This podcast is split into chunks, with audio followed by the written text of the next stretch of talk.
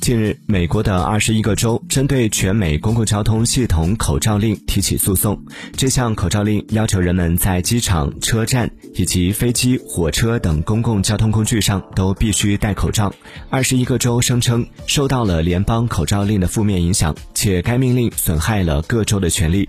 发起这一诉讼的佛罗里达州州长表示，口罩令没有任何科学依据。唉，该说你们什么好呢？